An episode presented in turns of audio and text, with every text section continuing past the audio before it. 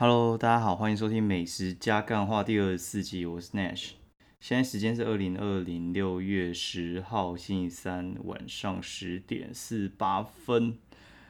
啊，好累啊！嗯，今天今天早上真的超累的，睡到大概九点多才起来，然后就送小朋友去上学。然后中午的时候我就觉得，哎，算一算今天真的有空哎，然后我就跟我朋友去吃一家。我们原本下一周要去吃的一家叫邓师傅。如果你是高雄的话，你应该对这间店不会太陌生，因为这家店的话，其实在高雄算是它的大本营。但它除了高雄之外呢，它台北原本有开两间呢，北侧一间，然后威风南京一间，最后北侧那间挂了，生意很烂就挂了，然后只剩威风南京。我一直很怕它会撤掉，但是目前看起来已经开了两三年，应该是不太可能会挂了。邓师傅的话，他其实他是说他是功夫菜，但是我觉得他其实就是高级自助餐。你知道 什么是高级自助餐？就是像我们去自助餐嘛，你就去打菜。那打菜的话，就是会有一些计算方式，然后他可能一样菜这样算多少之类。然后最后，我觉得大部分你一个人吃下来了，台北就算是台北，大概也很难超过一百一百二。但邓师傅下来的话，大概就是两倍，就是一根，我觉得吃下来大概一个人要吃到两百块左右，而且菜色不会太多。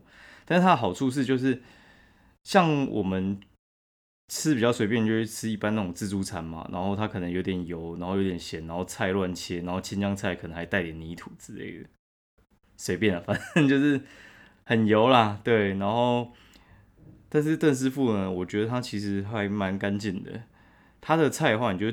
看得出来，它就是用比较好的货，而且炒起来比较鲜甜饱满，然后它不会太油，我觉得蛮厉害的。就算它很便宜的菜被它一炒，也觉得蛮好吃的。然后它的价位的话，其实就是四十五到一百五，就是每样菜它是一个盘装。然后他们几乎那个分量，我觉得不太会有什么大的变化，就是会还蛮平均给你这样。然后它最好的，表现我觉得应该会是在他的蹄膀上面，应该是大家统一都认为说他蹄膀很强了。那蹄膀很强的话，他当然猪脚也还蛮厉害的。他们跟人家比较不一样的地方，是因为他用干烧的，就是他的方式吃起来那种胶质的感觉会蛮明显的，而且香气很重，它不会很腻，就是像富霸王那种，我觉得就是还蛮重口味的。它的猪脚吃起来就是香而不腻，而且胶质重。而且它的酱汁我觉得超好吃，像我都不会点它的卤肉饭，我都会直接点蹄膀饭，然后叫他多给我一些酱汁，然后那些酱汁我就直接淋进去白饭里面，我觉得就还蛮好吃的。那我个人另外会点的就是它的呃，那叫什么 糖醋鱼片啊？因为糖醋你其实在家里做是还蛮难做的，因为糖醋鱼片它是需要去调那个酱，而且糖醋的时候。它必须那个肉是需要先炸过，然后抹过炸衣，再炸过，再调像什么番茄酱啊、醋之类的，去调那个糖醋酱，再让它去吸收。所以它是一个油烟味比较重，而且它还需要比较繁琐的制作过程我个人就觉得，你外面要吃的话，其实就吃这种比较复杂的，简单那种什么炒青菜、什么葱爆牛肉，你就自己家里做一做就好了。它的青菜我觉得味道也都还蛮干净的，个人觉得可以推一下。在威风南京地下二楼那一边哦，然后那边的话，其实 我最近有看到那个何必问居然开到里面去，我猜应该没多久就会拘了吧。就是那一家，我觉得真的是开的到处都是，而且我怀疑他们不用加盟费，那种高雄真的是开的要不要不要的。然后底下的天然茗茶生意也还蛮好的，所以我觉得大家都是那边买一买，然后再去买天然茗茶再走。好，然后好，顺便讲一下，就是，哎，干今天晚餐的时候，我就吃了一个东西，我真的觉得这东西怎么会红？有一个东西叫做爬爬饭，我不知道大家有没有吃过，就是爬爬饭，它其实好像有酱料跟爬爬松。那我今天是吃爬爬松，爬爬松它就是有点像是一包看起来像肉松的东西，一小包，它没有多，它没有多少，它其实就是比那种呃，像你去买那种一美肉松，它的分量还小。益美肉松啊，还有什么维力肉松那些的话，它其实了不起就是一百多吧。就它这一个，它真的没有多少，好像是八十克而已。诶，它就要就要两两三百。哎，我觉得它吃起来那个功能很像，不知道你们有没有吃过一种东西叫味道香松或三岛香松，我不管，反正就是那种玻璃罐装的小小的，然后里面装一些柴鱼，然后还有芝麻什么之类的海苔，很开胃。就是我小时候超级喜欢吃，然后我现在家里也摆一罐。我就想说，那个耙耙饭到底是干嘛的？就其实它吃起来的话，就是呃有点有点酥脆酥脆。我觉得我就感觉跟味道香松很像，只是它的酥跟脆是来自于肉松的那个口感哦，然后会有一点偏辣偏辣的，所以它人家就说吃起来又香又辣，卡拉好滋味。我就嗯。其实我觉得它的成本应该还蛮低的啦，我个人觉得不是很高。他请蛮多人帮他们写的，对，然后它的特色就是他们的分量很小，然后味道我觉得还好。干，就是我我真的我个人真的觉得还好啊，就是吃完之后，然后我再加那个味道香松，我就觉得明明就是那种味道香松味道真的是比较好啊，没有那么辣，但是比较香。它不用辣去开胃，它它就还蛮好吃的。那耙耙饭我就没吃过了，听说是好评不断啊。但是我个人是觉得，我个人没有用酱去开胃的感觉，哎，没有没有那个习惯，所以话我是觉得在我身上可能是没有那么适用啊。有些人可能会要吧，因为我觉得那种就一定是咸咸的、甜甜的之类的。那加这种鱼鱼酥类的，我哎鱼松类的，我反而觉得。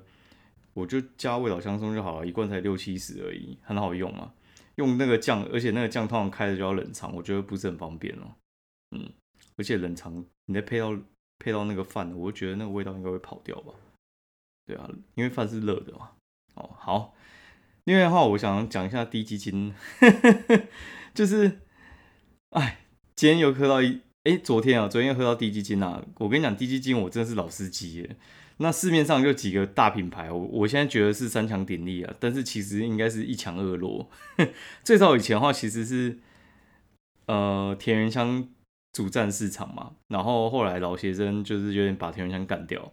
好，那我为什么会对这个产品熟？是因为以前我客户就是这一些基金的客户，好，然后我跟老协珍那边还算是认识比较深，我大概知道就是整个其他。品牌的状况是怎么样？反正市面上呢，就是田园香、老协珍跟娘家，但是我觉得田园香，嗯，这一两年真的没有那么厉害。对，然后反而娘家，我觉得是因为民事那边真的是一开始就业配很凶，而且他们的行销，我觉得应该还算蛮厉害的。那老协珍，我觉得就是还蛮铺天盖地的，而且他的行销手法蛮现代化的。他们的网站你去看一下，你就觉得说，靠，这个走走到太前面了，就是。很像那种比赛会得奖的网站啊，然后我讲一下他们的成分差别好了。田园香的话就是鸡精、红枣跟枸杞哦，然后老协珍就是老母鸡跟猪肉，娘家的话就是黑鱼土鸡。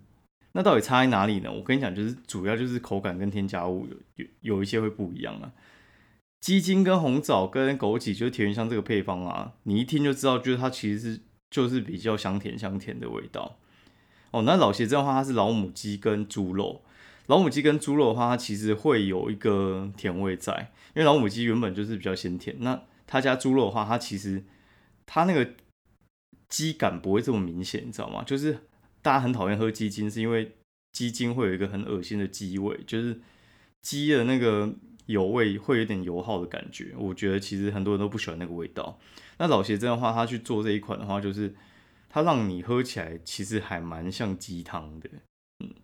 哦，然后娘叫它就是黑鱼土鸡，黑鱼土鸡其实味道还蛮重的。我觉得黑鱼土鸡另外一家有做啊，就是源于牧场嘛，对，就是因为其实还蛮多土鸡都是黑鱼土鸡，只是看到有没有特别强调是黑鱼土鸡，因为土鸡的种类就那一些而已啦。对，然后像喜源堂就会讲他们是贵丁鸡嘛，贵丁鸡就是会比较贵啊。不过有时候我都觉得说，这有时候只是一种手段，就是你去喝这种东西的话，我觉得就是。呃，不要太走火入魔了，反正你就觉得哪一款好喝就好喝就行了。我我个人是觉得，你去研究那个细项，反正大家都讲的天花乱坠，然后他们也不可能说谁东西比较强，然后也没有人可以挂保证哦。然后我个人觉得老邪真很厉害，嗯，其他我觉得 还好。我觉得老邪真那个味道我还蛮喜欢的，我自己喝下来，因为我我真的喝过超多鸡精的，我觉得老茄子的味道应该是最好的，嗯，然后他们的味道不会这么强烈，对，但有些人可能喜欢喝强烈，可能老茄子就没那么适合你了。那一定会有分冷冻跟常温嘛？因为现在大家几乎都开发出来常温的。我跟你讲差在哪里好了。如果你行有余力的话，你就买冷冻。为什么呢？因为冷冻的话，它其实就是像我们东西煮好之后直接冻，其实可以保留原味。那如果说你要常温的话，因为它就会有点像是牛乳跟保酒乳的感觉，它必须再进第二次那种杀菌过程。所以的话，你就等于是杀菌，就是在加热嘛。再加热的话，就是整个风味又还会再跑掉一次。所以你原本煮好的东西还在煮一次，就是它那个风味一定是跟刚开始的时候会不太一样嘛。对，所以话我我建议你，如果能喝冷冻就喝冷冻啦。但这个东西呢，有没有必要喝？我个人是觉得不一定，因为我们台湾人超喜欢吃补的。所以话其实该怎么说？我觉得。该补的都补过了啦，其实有时候喝这个，我觉得都是会喝过头了。那如果说你体比较虚的话，我觉得倒是可以补一下。常态性的补，我我倒觉得其实没有那么好。而且你知道这个东西它其实小朋友不能喝吗？就是太小的小朋友其实是不能喝的，就是它好像有那种太多的蛋白质，那小朋友肾脏会受不了。哦，好，然后反正这个价钱呢，我觉得有时候我在看那个行销都蛮好笑的。就是他说，你可能一次买十几盒，然后我送你一台戴森的吹风机，还是戴森的那个电风扇之类的，你你会去看，然后就觉得说，干，你这利润真的是超级干高的。我觉得他利润真的很高，诶，就是像他们好类似十五十五包一盒哦，就两千五，反正他每 CC 就是就是差不多快三块，然后那那一包可能就六十 CC 吧，对不对？还是？哎，不管了，反正那一包大概就是一百二到一百五左右，哎，真的很贵。我觉得真的是利润一定是很高，不然的话怎么会这么多人想做？那如果说你怕你家冷冻库冰不下的话，我最近看到有一个做法还不错，就是像源于牧场的话，他们现在店开始开比较多之后，它有那种寄放的那种服务，寄包啦，对，就是很像我们在买咖啡，然后它有那种寄包的服务，就是你一次。可能买四五十个吧，然后最后你可以一次去领五包，领五包这样子就不会占到你冷冻库啊。包括其实这种一买都是很多，你如果不想选常温的话，你冷冻其实还蛮占空间的哦。然后这个东西有没有效，我觉得见仁见智啊。我个人是觉得味道是还不错啊。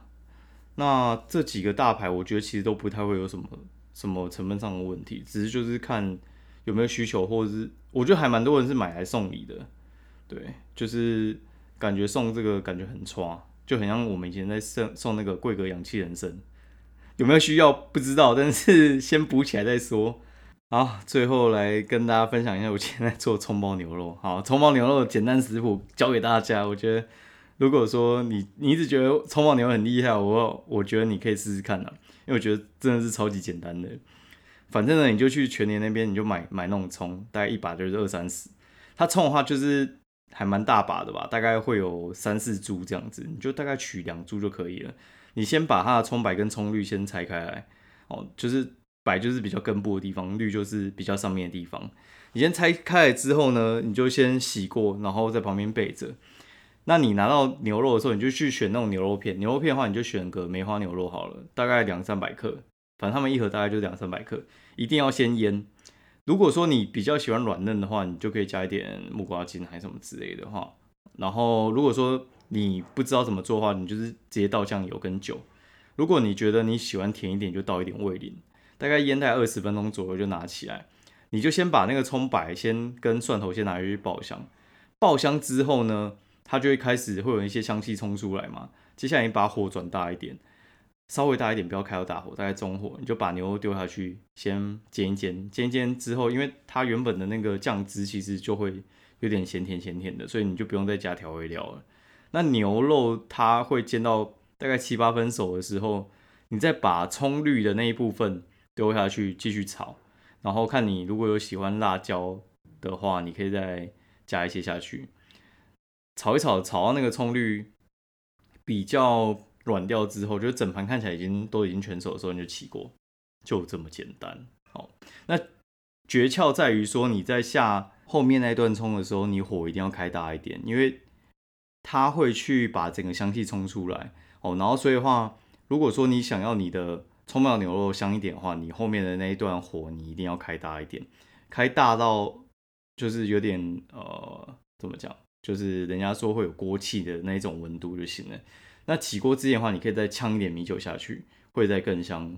我觉得这样其实跟你讲，真的是超简单的啦。人家都觉得葱爆牛肉好像一定要去热炒店吃，但是我觉得自己处理起来其实还蛮容易的。哦，那喜欢我的节目的话，欢迎五星给评价给我，或推荐给你朋友喽。那我们今天先讲到这边喽，拜拜。